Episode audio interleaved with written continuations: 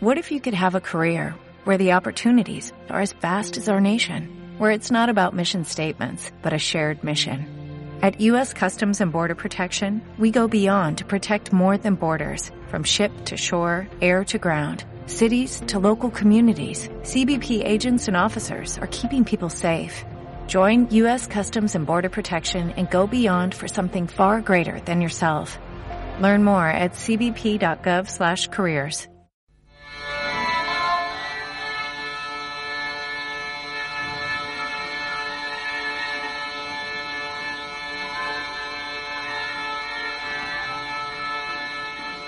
El secreto mortal de los templarios.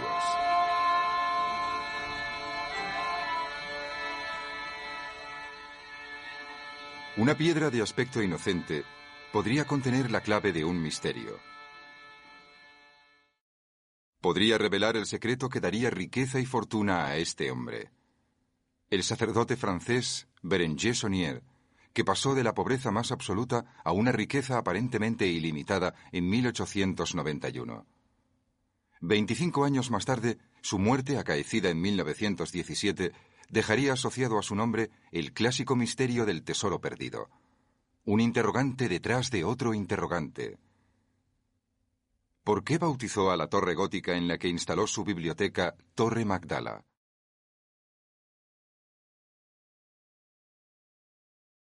¿Y por qué la construyó en este preciso lugar? Los primeros pasos de la saga de Sonier empezaron con los enigmas escondidos detrás de este manuscrito. Uno de aquellos secretos era un símbolo secreto, la estrella de cinco puntas. Esta sencilla figura geométrica tiene muchos significados. Sin embargo, hoy en día la mayoría de la gente la asocia directamente con el demonio con el mundo de la magia y el ocultismo, con la alquimia.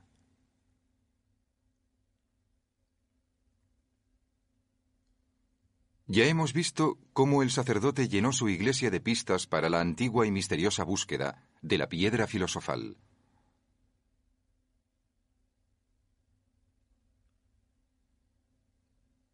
La manera de convertir los metales base en oro. Y al hombre terreno en un espíritu puro. Y es también la estrella de cinco puntas la que nos lleva a descubrir un significado oculto ignorado hasta hoy en la obra del gran pintor del siglo XVII, Nicolas Poussin, poseedor de un secreto que interesó hasta a los reyes. Un secreto aparentemente vinculado con Reims-le-Château, el pueblo de Sonier, ya que es precisamente esta tumba que Poussin pintó en su Pastores de Arcadia, la que se encontraba en Reims-le-Château.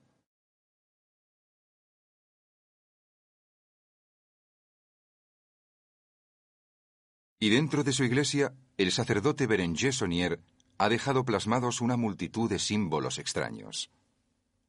La decoración de la iglesia se encuentra repleta de tentadores indicios y mensajes en clave.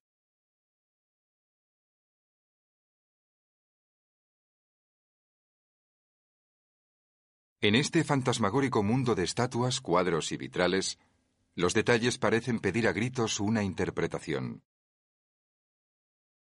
pero las sendas por las que nos llevan son extrañas e insospechadas.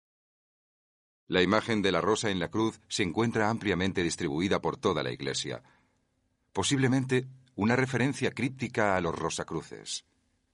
Y hemos encontrado las huellas de una sociedad secreta todavía más misteriosa, la Orden de Sion, cuya lista de grandes maestros fue descubierta en la Biblioteca Nacional de París.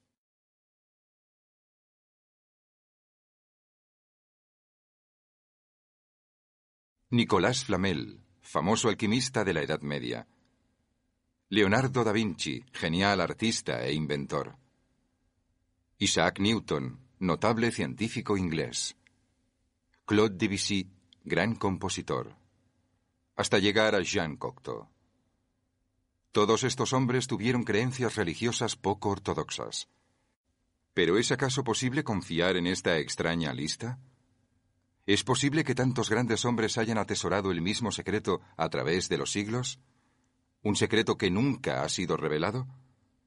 ¿Y cuál podría ser ese secreto? Solo para los iniciados.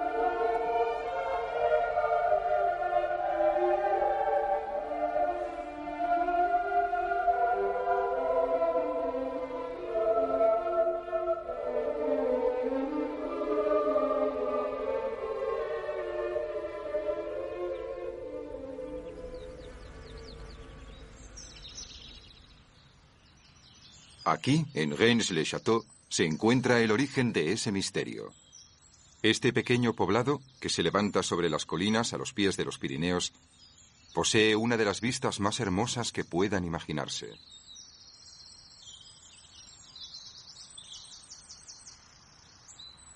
Sin embargo, casi nadie viene a visitar este lugar atraído por el paisaje. El motivo de la atracción es el misterio del tesoro escondido.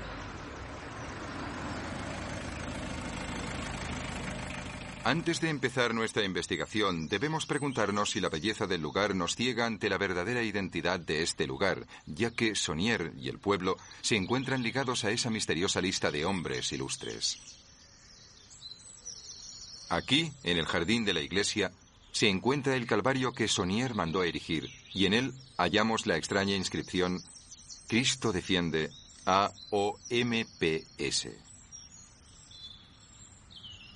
La antigua orden mística, PS. ¿Acaso esta inscripción se refiere a la orden mística de la Orden de Sion? ¿Es posible que esa sabiduría haya sido transmitida a lo largo de los siglos hasta llegar a hombres como Jean Cocteau? ¿Es posible? La Orden de Sion lleva el título adicional de Ordre de la Rose Croix Veritas, la verdadera Orden Rosacruz. Durante la Segunda Guerra Mundial, la iglesia de Notre-Dame de France en Londres fue bombardeada. Una vez reconstruida, muchos artistas franceses fueron invitados para su decoración. Cocteau hizo una pintura al fresco. Sin embargo, la crucifixión que pintó es bastante misteriosa. En ella solo son visibles los pies de Cristo, y la imagen de una rosa aparece en la cruz una vez más. Sin embargo, en la pintura de Cocteau existe otro elemento escondido. Esta cabeza es su autorretrato, y las lanzas de los soldados definen una figura geométrica a su alrededor, de la cual él es su centro. De esta manera, Cocteau repite lo que hizo Poussin con sus pastores de Arcadia. El pentáculo irradia de la mente de Cocteau, tal y como irradia de la mente de la pastora. Una vez más nos encontramos con esta poderosa imagen, la estrella de cinco puntas. ¿Por qué es tan recurrente esta forma geométrica?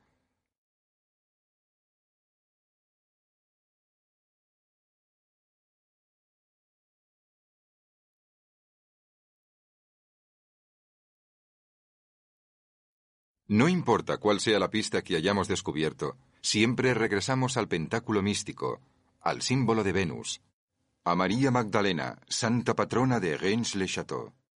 Quizás esta sociedad misteriosa y secreta, que dice haber tenido a Da Vinci, a Newton, a Hugo y a Cocteau como grandes maestros, quizás esta misteriosa orden mística sea la poseedora del secreto. Sin embargo, la única lista disponible de grandes maestros termina con Cocteau, que murió en 1963. Se dice que actualmente el gran maestro de la Orden de Sion es este hombre. Su nombre es Pierre Lontable Saint-Clair un encantador y sofisticado urbanita francés, amable, inteligente y sobre todo discreto. En 1979, cuando le pregunté sobre la Orden de Sion, me dijo, Nosotros hemos apoyado a Sion, y Sion nos ha apoyado. ¿Nosotros? ¿Quiénes somos nosotros? Me refiero a la línea merovingia, pues somos descendientes del rey Dagoberto II.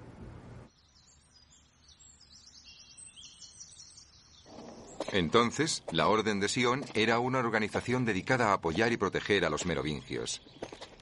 Sin embargo, la línea de herederos de los reyes franceses merovingios terminó con el asesinato de San Dagoberto. Dagoberto II. Volvemos de nuevo al inicio de nuestra investigación. El manuscrito que encontró Sonier decía, este tesoro pertenece a Dagoberto II y a Sion. Los merovingios son la Orden de Sion. Asimismo, Sonier encontró esta piedra tallada en su iglesia, que según se dice, representa el rescate del hijo de Dagoberto, el cual, según cuenta la leyenda, fundó una familia aquí, en Reims-le-Château. Monsieur Plantard, gran maestro de la Orden de Sion, dice que él es un descendiente directo de ese rey perdido. Él sostiene que la sangre real de los merovingios corre por sus venas. Pero ¿por qué una organización así se perpetuó clandestinamente durante más de mil años para proteger una línea de herederos? ¿Acaso el objetivo principal fuera el de poder restaurar a esa dinastía en el trono? Es una idea aparentemente absurda, exótica y tan descabellada como inútil. Sí, en efecto, la Orden de Sion es realmente una organización que se ha perpetuado a través de los siglos y con la ayuda de grandes hombres e ideas. El objetivo debió ser muy importante. Conocimiento esotérico escondido tras la imagen de un tesoro escondido. Los tesoros enterrados son una distracción formidable para nuestra cultura materialista.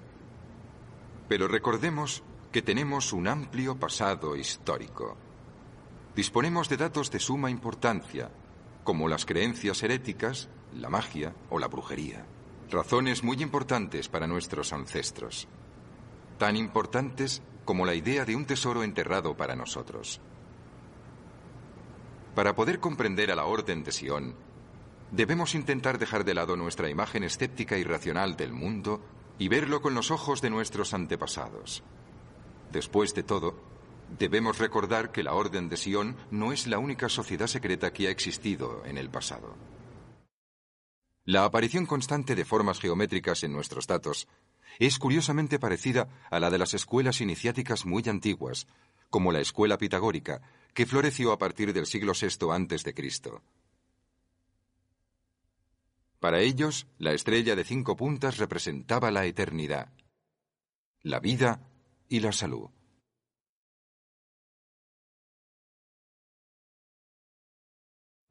Cuando pude hablar con el señor Plantar sobre las coincidencias geométricas, le pregunté, su geometría es pentagonal, ¿verdad? Y dijo, No puedo responder a esa pregunta. El pentáculo pitagórico, utilizado en la extraña crucifixión Rosacruz de Cocteau. Utilizado por Poussin en su paisaje de Reims-le-Château.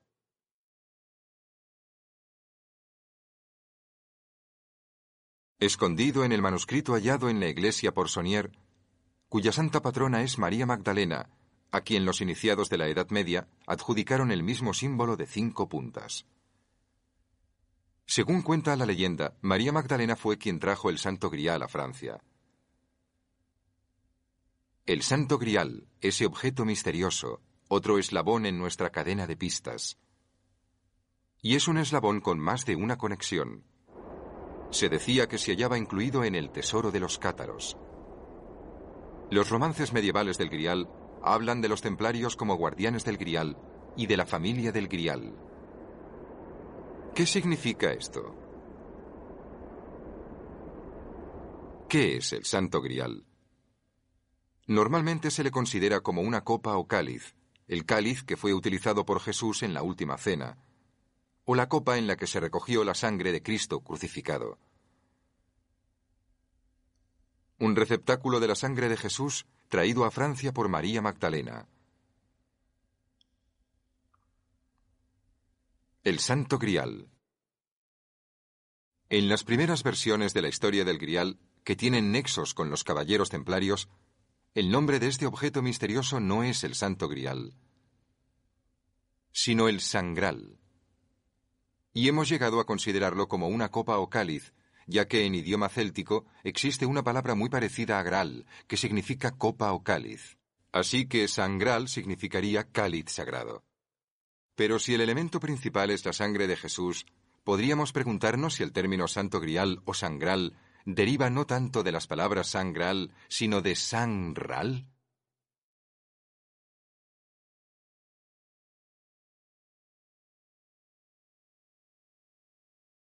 Entonces no hablamos de un cáliz, sino de la sangre real. Súbitamente surge ante nosotros una posibilidad inimaginable e inesperada.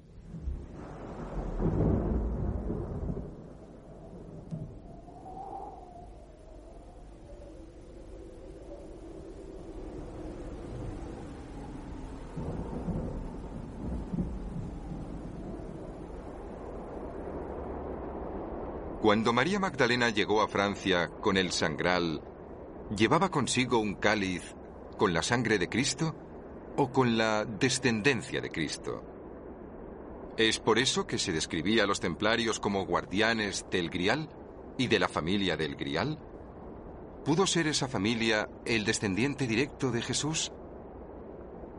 Soy consciente de que una idea así podría parecer ofensiva o blasfema para muchos. Pero, ¿y si algunos lo hubiesen creído así en el pasado?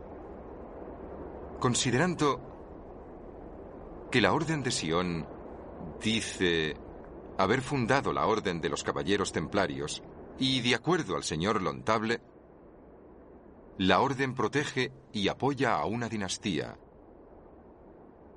la familia real merovingia, los descendientes de San Dagoberto. ¿Puede esto explicar el por qué los merovingios fueron reconocidos por la Iglesia como reyes por derecho divino, en lugar de haber sido ungidos por la Iglesia como tales? ¿Qué clase de imagen herética y sobrecogedora empieza a perfilarse ante nuestros ojos? De pronto, de la multitud de fragmentos separados de este misterio, surge una extraordinaria hipótesis. Jesús pertenecía a la dinastía real de David. Los sabios de Oriente la reconocieron como rey de los judíos por nacimiento. Murió en la cruz con el mismo título. I-N-R-I. Iesus Nazarenus, Rex Iudeorum. Jesús de Nazaret, rey de los judíos. Y murió por crímenes contra el Estado romano. La crucifixión era un castigo reservado para tales crímenes. ¿Era Jesús un rey que intentaba recuperar su trono?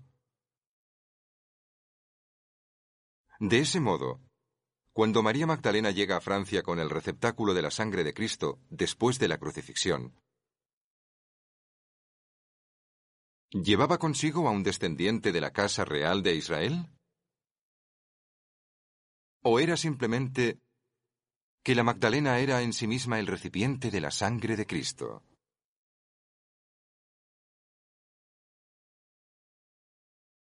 En otras palabras, si el heredero de Jesús fuese a salir del vientre de María Magdalena, ¿era María Magdalena la mujer de Jesucristo? Debo insistir otra vez. Aunque una idea así pueda parecernos blasfema, pudo formar parte de las creencias de otros grupos religiosos.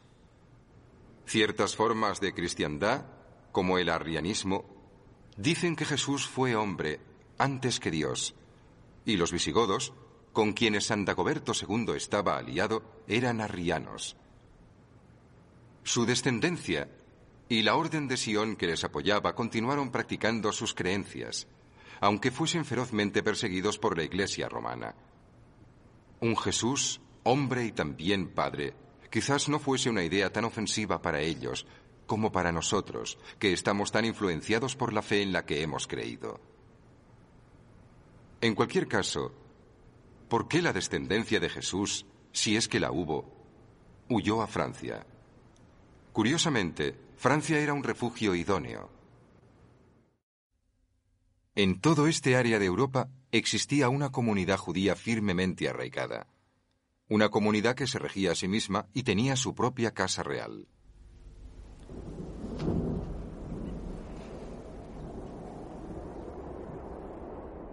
Si la Ral, la descendencia de la casa de David, huyó hacia Francia, podrían desvelarse muchos misterios sobre la historia de este área.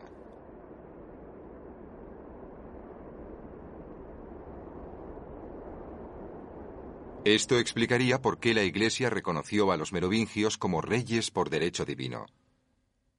La Iglesia no habría hecho nada parecido si no hubiese considerado a la dinastía merovingia reyes por derecho divino asegurando su supervivencia después del asesinato de San Dagoberto, con la protección de los caballeros templarios, guardianes del Santo Grial y de su familia. Nos encontramos ante una teoría seductora, una hipótesis que se remonta al mensaje del manuscrito hallado por Sonier.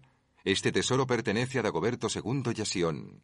Podemos ver por qué una idea como esta, que fue compartida por un grupo reducido, podría haber sido muy peligrosa como para ser compartida con los demás. Y debía ser guardada como un conocimiento secreto, solis sacerdotibus, solo para los ya iniciados. Pero ¿qué debemos pensar nosotros a finales del siglo XX? La teoría de una descendencia directa de Jesús es solamente una hipótesis, no es ningún hecho. Considero que la fe no debería verse afectada por las hipótesis históricas. Decir yo creo no es lo mismo que decir yo sé. La verdad es que no importa mucho si estamos preparados o no para aceptar esta idea. Lo que importa es que alguien en el pasado, quizás la orden de Sion, pudo haberlo creído.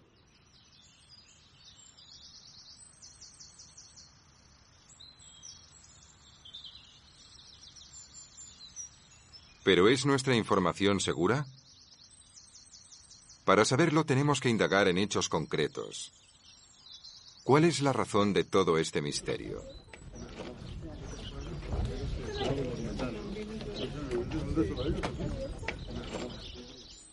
La historia de Berenger Sonier salió a la luz a principios de la década de los 60.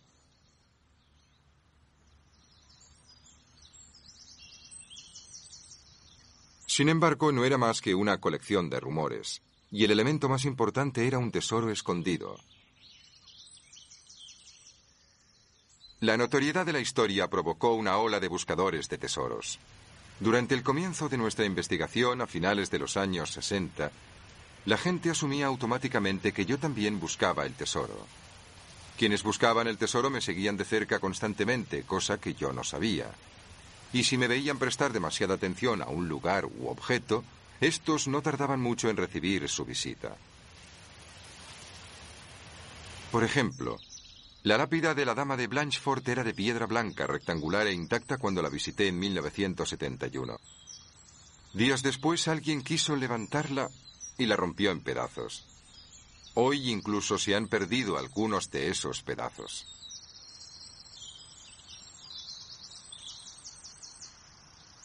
La tumba que pintó Poussin fue ignorada hasta el año 1971, fecha en que me fijé en ella. Ese mismo día alguien intentó profanarla, y trágicamente hoy en día esa tumba ya no existe. Sin embargo, antes incluso de que yo llegara, los cazadores de tesoros ya habían sembrado el caos, y el pueblo se había visto obligado a poner una ley contra esta insensata búsqueda de tesoros. Folie interdit. Prohibido cavar. La avaricia resulta ser una baja pasión para mucha gente, y la historia de Sonier ha traído a más miembros de esta repugnante cofradía de indeseables.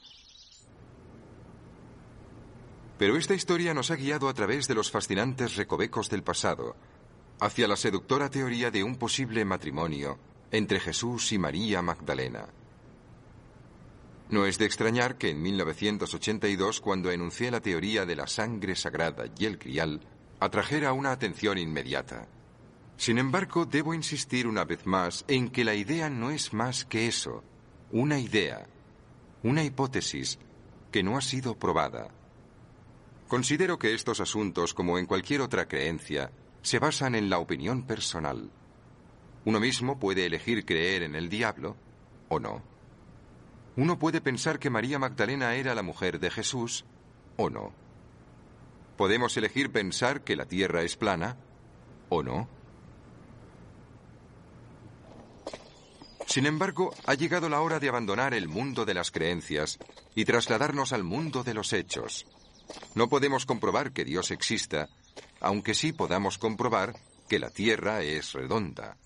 Así que aunque no podamos comprobar la existencia de un tesoro, o la existencia de la Orden de Sión, o el que Jesús tuviera descendencia, sí podemos demostrar por qué este pueblo se encuentra en el centro de todo este misterio.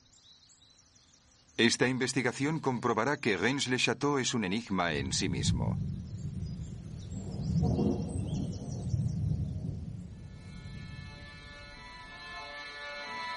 Nos hallamos a punto de realizar un hallazgo sobrecogedor.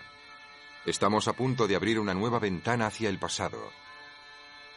Nuestros próximos pasos nos enseñarán una maravilla que nuestros ancestros dejaron para nosotros aquí y en la distante isla de Bornholm.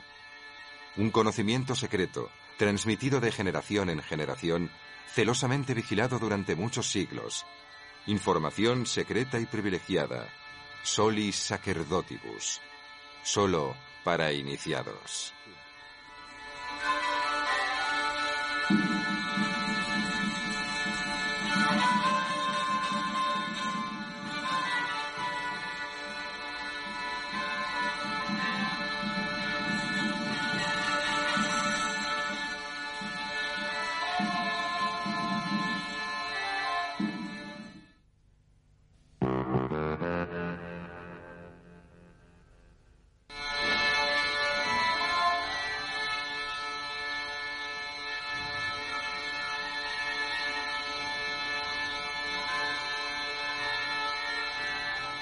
El secreto mortal de los templarios. Tesoros, secretos, misterios. Hemos recorrido un largo y tortuoso camino tras la pista de un sacerdote francés muerto y un supuesto tesoro escondido.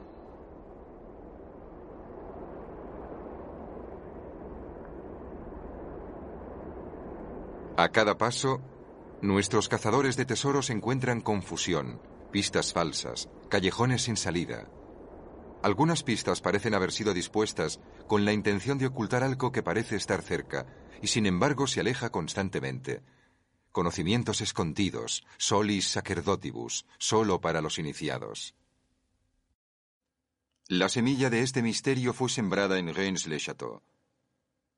En la iglesia de Reims-le-Château, dedicada a María Magdalena, Sonier encontró el viejo pergamino de la Orden de Sion en el que se escondía un pentáculo. Sonier adquirió una copia de una pintura de Poussin de una tumba cercana a Reims-le-Château, y en ella también se escondía un pentáculo. Cocteau, que supuestamente era gran maestro de la Orden de Sion, hizo lo mismo en un mural. Y la Magdalena, a quien está dedicada esta iglesia, la portadora de la sangre de Jesús, está simbolizada en el cielo con el pentáculo de Venus. Una forma geométrica. Una estrella de cinco puntas normalmente asociada con la magia y el ocultismo. Pero la cadena de pistas nos alejan de este lugar. Jerusalén es otro eslabón de esta cadena. También lo es la isla de Bornholm, situada en el norte, en el mar Báltico. Las iglesias redondas de Bornholm se remontan al tiempo de las cruzadas, y demuestran la influencia de la arquitectura de los caballeros templarios, los monjes guerreros más famosos de la Edad Media.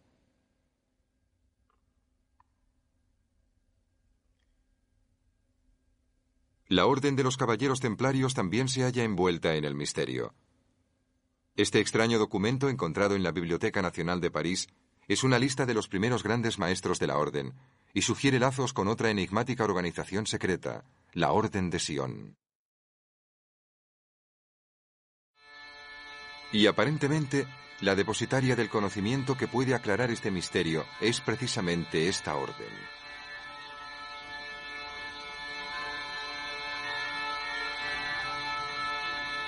Exploración de lo invisible.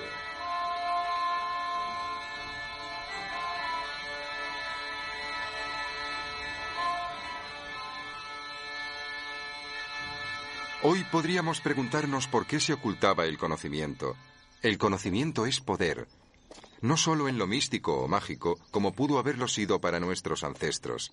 Incluso hoy en día el conocimiento es peligroso. La bomba atómica fue fruto de un secreto y eso les permitió ganar la Segunda Guerra Mundial. Ciertas informaciones secretas se transmiten de generación en generación, en gremios artesanos o en órdenes secretas. Y nosotros hemos encontrado una de estas órdenes secretas. La Orden de Sion supuestamente la orden fundadora de los caballeros templarios. Pero ¿cuáles eran exactamente sus secretos?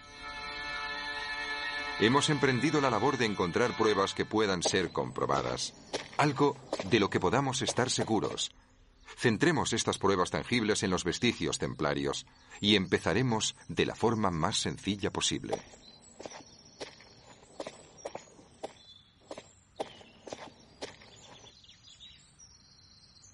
Como bien sabemos, en las proximidades de Rennes-le-Château se encuentran dos castillos asociados a la Orden de los Caballeros Templarios.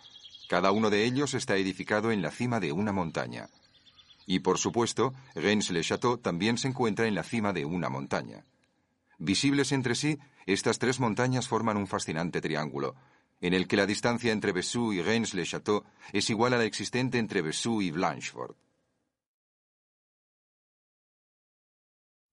Los ángulos también son significativos. 36 grados, 72 grados y 72 grados. Un triángulo muy preciso. Y la superposición de cinco triángulos iguales a este forman la figura de un pentáculo.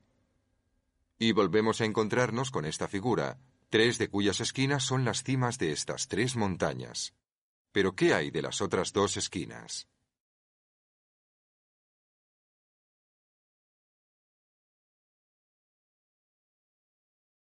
Increíblemente también aquí hay dos cimas de montañas naturales. Cinco montañas en perfecta simetría. Un pentáculo gigante, natural, pero tan exacto que parece haber sido dibujado. La posibilidad de encontrar cinco montañas dispuestas de esta manera es igual a los movimientos de Venus, literalmente astronómica. Un reflejo del cielo. Desde el primer momento, en que esta disposición pentagonal fuera descubierta, y no podemos precisar exactamente cuándo ocurrió eso, pero desde ese momento, este lugar ya fue reconocido como un lugar de una importancia sagrada, un lugar bendito. Conscientes de esta perfección divina, estos hombres que poseían ese conocimiento secreto, los sacerdotes iniciados, intentaron rodear todo este lugar con un templo invisible, cuya estructura se encontraba dictada por la disposición de las montañas. Esta figura es tan extraordinaria que era considerada con reverencia y temor por los antiguos como la representación de la armonía divina del cosmos. Las líneas que conforman los lados del pentáculo se dividen en proporción armónica, creando lo que se ha dado en llamar división dorada. Aquí tenemos una impresionante estrella de cinco puntas en el mapa. Las montañas definen distancias exactas, como las que existen desde cualquier punto a su intersección contraria, y extrañamente esa misma medida separa a las iglesias de Reims-le-Château y Reims-le-Vin. Podría tratarse solamente de una coincidencia interesante, pero mirad. Esa misma distancia separa a las iglesias de Reims-le-Château y Campagne de Sirot. Quizás otra coincidencia, pero es también una coincidencia que la misma distancia separe a las iglesias de Lux y Serres, Arquet y Perol, Arquet y Terol, Terol y Saint-Salver, Antugnac y Roquetallat, Bourriès y Crou, Laval y Saint-Just.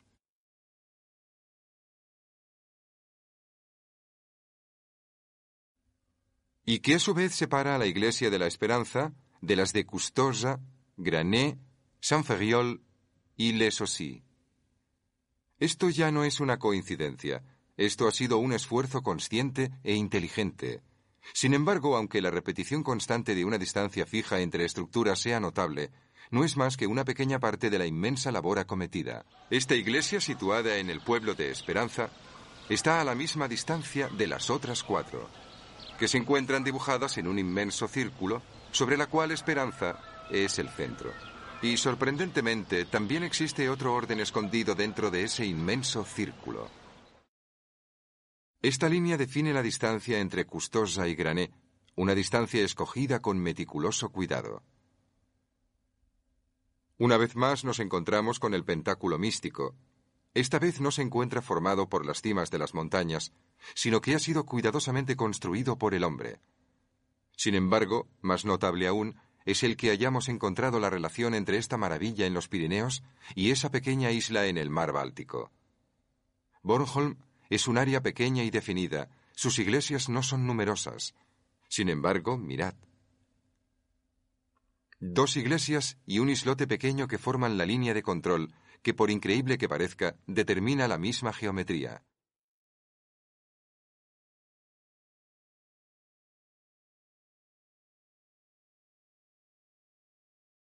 Aquí el pentáculo es más complejo y sutil. Para explicar claramente esta maravilla escondida, debemos acercarnos a ella paso a paso. Me encuentro en el centro de la isla de Bornholm, en su parte más elevada. Con el paso del tiempo aquí han crecido árboles. Pero antes yo habría podido ver desde esta cima a dos iglesias que estaban perfectamente alineadas. Klemsker y Ritsker. En esta dirección está la iglesia de Ipsker. Y aquí, la iglesia de Blitzker y todas ellas se encuentran directamente alineadas a través de este punto. Adicionalmente, las líneas creadas por las distancias entre estas iglesias se interceptan en proporción exacta con la división dorada. La belleza del diseño geométrico es realmente notable. Desde el mismo lugar, la distancia a la iglesia de Pulsker es exactamente la misma que existe con la iglesia de Ipsker. Y lo que es más sorprendente la distancia entre Pulsker e Ipsker es exactamente la mitad de la distancia entre Ipsker y Prutsker.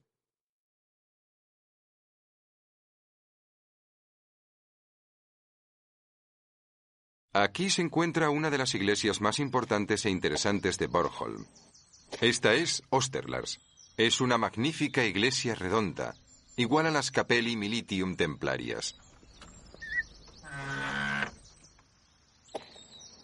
En Bornholm existen cuatro iglesias redondas y son iglesias únicas. Y no solo en Bornholm, sino también en Dinamarca. Son especiales. Y ahora veremos por qué son tan especiales. Osterlar se yergue justo en el centro de esta geometría, como una araña en el centro de su red. Al otro lado de la isla se encuentra Nilars, otra iglesia redonda. Osterlars y Nilars definen un círculo en cuya circunferencia se encuentra Rutsker. Y es aquí donde se encuentra la iglesia de Vestemari. Un ejemplo de la precisión empleada en las medidas, esta distancia es exactamente la cuarta parte del radio del círculo.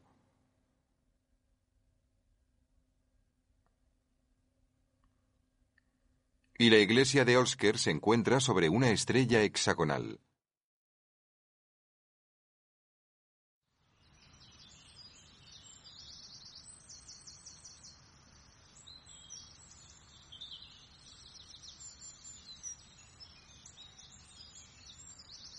Olsker es otra de las hermosas iglesias redondas de Bornholm. Curiosamente, los historiadores siempre han preguntado respecto a la ubicación de esta iglesia, ya que debería haber sido erigida en la cima de esa colina. ¿Por qué fue construida 150 metros colina abajo? Esta pregunta ya no es necesaria. El diseño geométrico nos dicta cuál es su ubicación con notable exactitud. Más adelante veremos cómo este mismo punto tiene otras notables funciones. Regresemos a la geometría.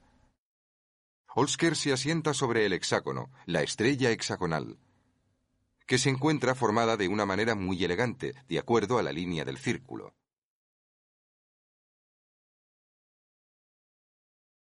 Traslademos este poderoso diseño a Gaines-le-Château. Recuerden cómo dos de estas iglesias dividían el círculo en cinco creando un pentáculo. Pero existen dos iglesias más en el círculo que marcan seis divisiones.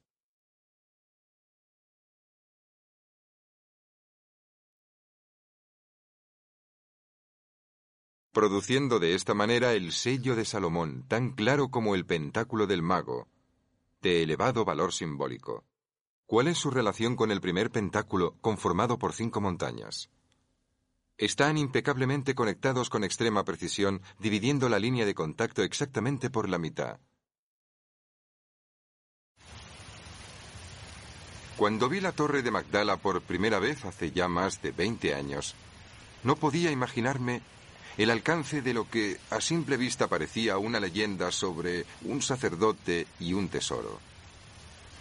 Ahora soy perfectamente consciente de la intrincada red de líneas, ángulos y distancias cuidadosamente calculadas que conectan estas estructuras a lo largo de tantos pueblos. Escondidas, invisibles al común de los mortales, sabidas solo por los poseedores del conocimiento, solo para los iniciados. Pero ¿cuál pudo haber sido el propósito de todo esto? Esta labor les costó muchos, muchos años, puede que siglos, para poder completarla. Pero ¿con qué propósito? De momento, solo podemos especular que Reims-le-Château era un lugar que tenía una importancia sagrada, mientras que Bornholm y su sofisticado diseño realizaba otras funciones importantes. La clave se encuentra en las cuatro iglesias redondas. Su ubicación parece ser arbitraria, sin embargo demuestra una geometría increíblemente sofisticada. Aquí nos encontramos con el antiguo misterio del círculo y el cuadrado.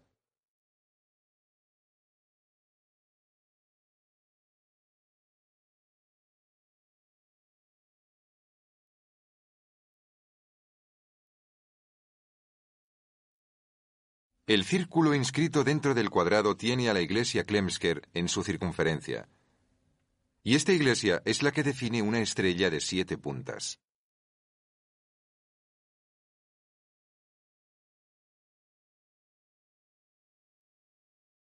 Una estrella más para recordarnos los siete planetas visibles, quizás, o los siete días de la semana. Desde Klemsker, en la estrella de siete puntas, hasta la iglesia de Ru, Incluimos una vez más el islote de Christianse a 24 kilómetros de distancia. Utilizando este radio, podemos trazar un círculo que rodea Bornholm completamente y dentro de ese círculo, un triángulo equilátero a partir de Christianse que contiene un pequeño círculo, en cuya circunferencia se encuentra la iglesia de Ipsker. Y la distancia desde Osterlar hasta Ipsker es exactamente la misma distancia que existe entre las dos iglesias circulares de Olsker y Nicker. Es como si estuviéramos delante de un profesor explicándonos cómo solucionar un problema complejo. Quizás la isla de Bornholm es un campo de entrenamiento solis sacerdotibus, solo para los ya iniciados.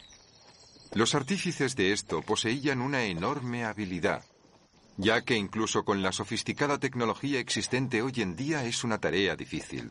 ¿Cuánto más difícil pudo haber sido no solamente el planear el diseño, sino realizarlo como quien dibuja sobre una pizarra a lo largo de miles de kilómetros? Y todo esto ocurrió en un pasado remoto en el que tales habilidades supuestamente no existían. Así pues, nos han dejado un legado solamente comparable a las maravillas de la antigüedad. Hemos hablado repetidamente sobre los nexos entre las localidades principales, y ahora ese triángulo adquiere un nuevo significado. La distancia entre Jerusalén y Reims-le-Château es la misma distancia que existe entre Jerusalén y Bornholm. Y la línea que va desde Christianse a Bornholm descansa directamente sobre Reims-le-Château.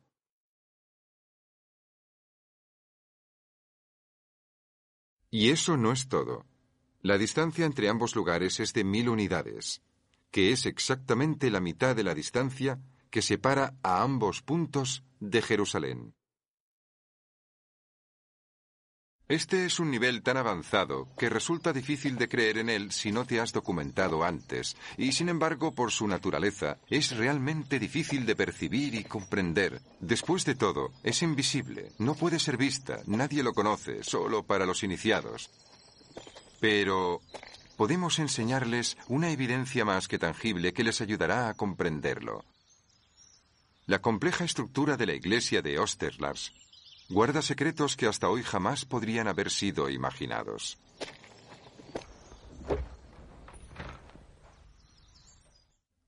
La iglesia está construida en tres niveles. Es una torre de observación. Originalmente no estaba techada, sino que estaba protegida por murallas. Hoy estas murallas se han elevado para soportar el techo cónico. Pero estas ventanas estuvieron expuestas. Podemos ver el cuidado con el que las aberturas fueron construidas. El plano demuestra con qué precisión se instalaron estas ventanas en el muro. y la habilidad con la que los ángulos fueron escogidos. El muro interior de la rotonda guarda secretos todavía más interesantes. Esta ventana se encuentra perfectamente alineada con la siguiente. Y en otros tiempos habría sido posible poder mirar al exterior desde aquí. ¿Cuál pudo haber sido el verdadero propósito de tal meticulosa alineación? Déjenme enseñarles algo.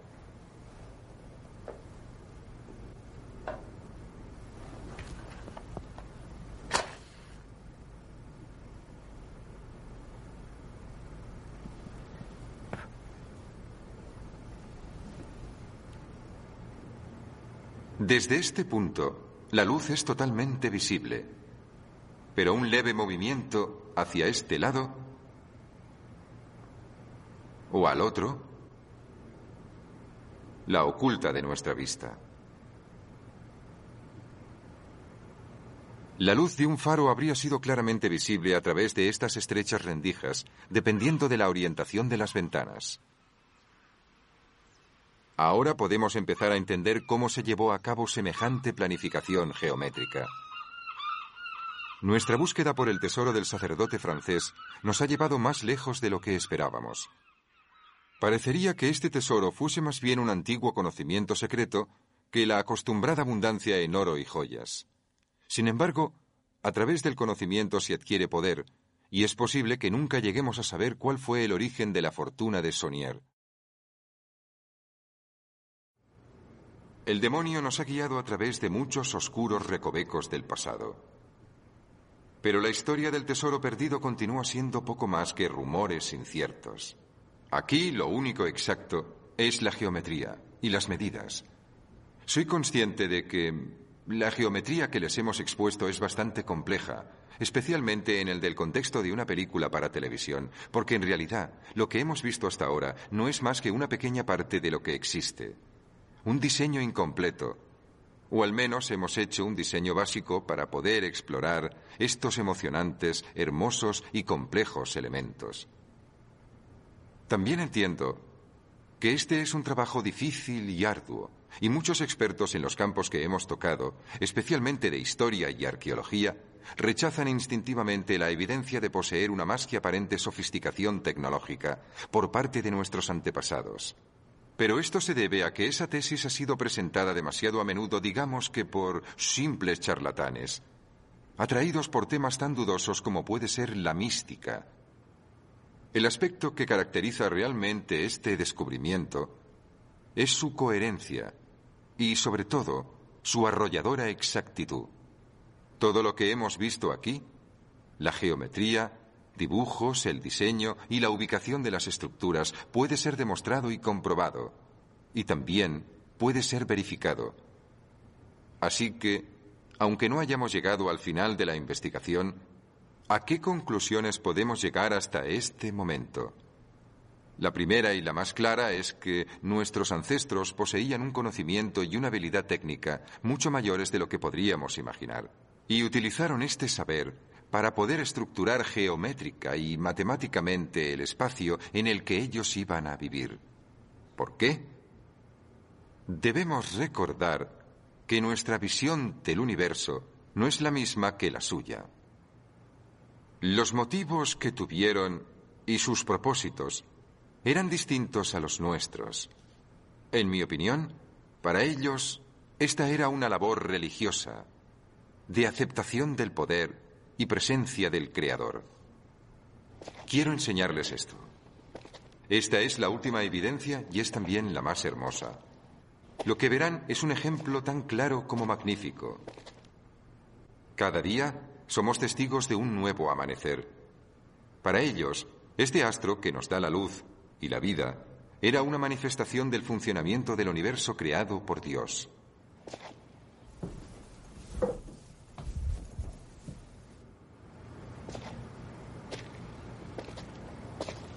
En Bornholm, la geometría alcanza su nivel más pleno y más elevado. Posiblemente, los iniciados pudieron haber creado en su tiempo un calendario exacto. Y si eso fuera así, esta ventana indicaría el solsticio de verano. Como vemos, las ventanas interiores tienen una forma muy precisa. Afortunadamente, una de ellas todavía está abierta en la muralla exterior. Y el 21 de junio, en el solsticio de verano, podemos experimentar cuán precisa es esa alineación. Hoy, el 21 de junio, los primeros rayos del sol naciente pasarán a través de esta abertura. Esa será una señal infalible del amanecer del día más largo y del comienzo del largo viaje del astro rey hacia el invierno.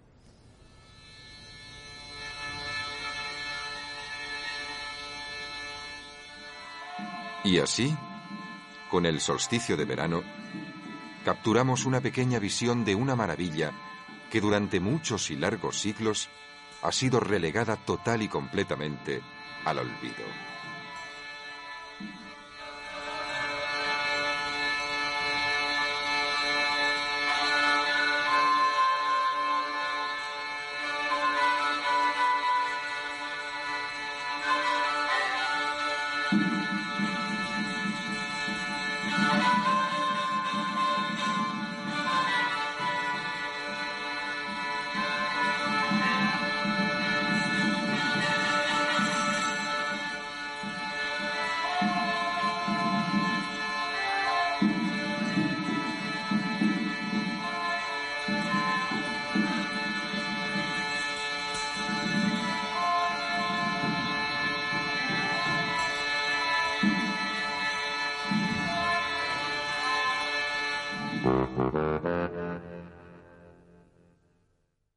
Dale más potencia tu primavera con The Home Depot. Obtén una potencia similar a la de la gasolina para poder recortar y soplar con el sistema OnePlus de 18 voltios de Ryobi desde solo 89 dólares. Potencia para podar un tercio de un acre con una carga. Potencia para recortar el césped que dura hasta dos horas. Y fuerza de soplado de 110 millas por hora. Todo con una batería intercambiable. Llévate el sistema inalámbrico OnePlus de 18 voltios de Ryobi. Solo en The Home Depot. Haces más. Logras más.